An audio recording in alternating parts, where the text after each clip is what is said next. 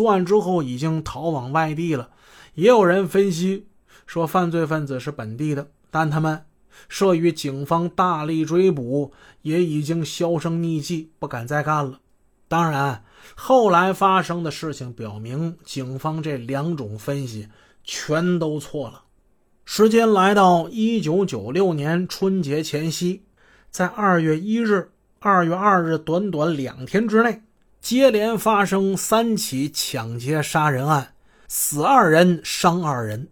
更为严重的是，不仅那支在皇姑车行杀人作案的五四式手枪再次出现，还多出来一支五九式手枪。这两只由沾满鲜血的魔爪紧握的手枪，射出了一颗颗罪恶的子弹，杀戮着沈城的无辜百姓，欠下了一笔笔新的血债。三起案子分别发生在市内几个不同的地方。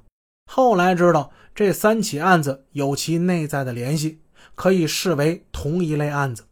最早出事的是。二月十日早上，报案的是沈阳军区司令部第二干休所的小杨。早上七点来钟，小杨上班，他经过于洪区杨氏乡金沙村东面的浑河河堤大坝。嗯，他看见那条东西走向的土路上，静静地停放着一辆红色的拉达出租车，车里没有人，附近也没人。往车里细看，钥匙呢插在钥匙孔上，车上有血迹，已经结成了冰了。小杨一看事情不好，赶紧跑到有电话的地方，向当地的公安派出所报了警。民警赶来之后，立即保护现场，并向区公安分局报告。区公安分局局长杨艳山、副局长王洪泽、市公安局刑警支队副支队长。宋小晶先后赶到现场进行勘查。这辆红色拉达二幺零七型出租车，车顶灯上印有“沈阳东海”字样，车牌号为辽 AG 三七七七。两侧的车门上喷印着“沈阳出租汽车联营公司成套四零零号”字样。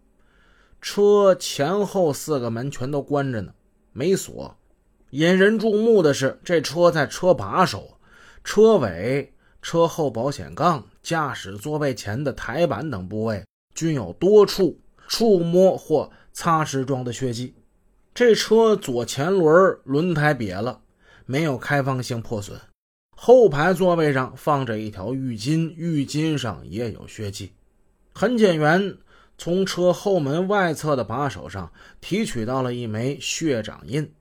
车内前台板上的计价器上现在还开着呢，显示一公里一点五元、二十二元、十三点三公里的字样。技术员打开了后备箱，他们惊奇地发现男性被害者的尸体，尸体头北、脚南呈左侧卧位。紧接着，法医检验尸体，死者死状甚惨。他的头部有枪弹的贯通伤，啥叫贯通伤啊？就子弹从这边进去，从那边给打出去了啊，这叫一个贯通。他的脸上有大量血迹，脖子上系着绿色的尼龙绳，尸身底下有一大汪的血泊。人们分析，死者很可能就是这辆出租汽车的司机。说是谁这么狠呢？又用绳子勒，又用枪打。犯罪分子的手段为什么这么凶残、这么狠毒呢？勘查人员在现场外围观察，在出租汽车北面大约两千米的位置，即于洪种机示范场北院西墙外的一条小路上，发现了一块不大的血泊。血泊附近有一枚手枪的弹壳，却未见弹头。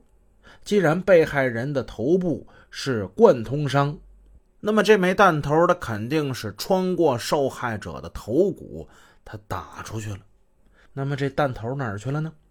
勘察人员在血泊处向下深挖了十公分，终于找出了那枚弹头。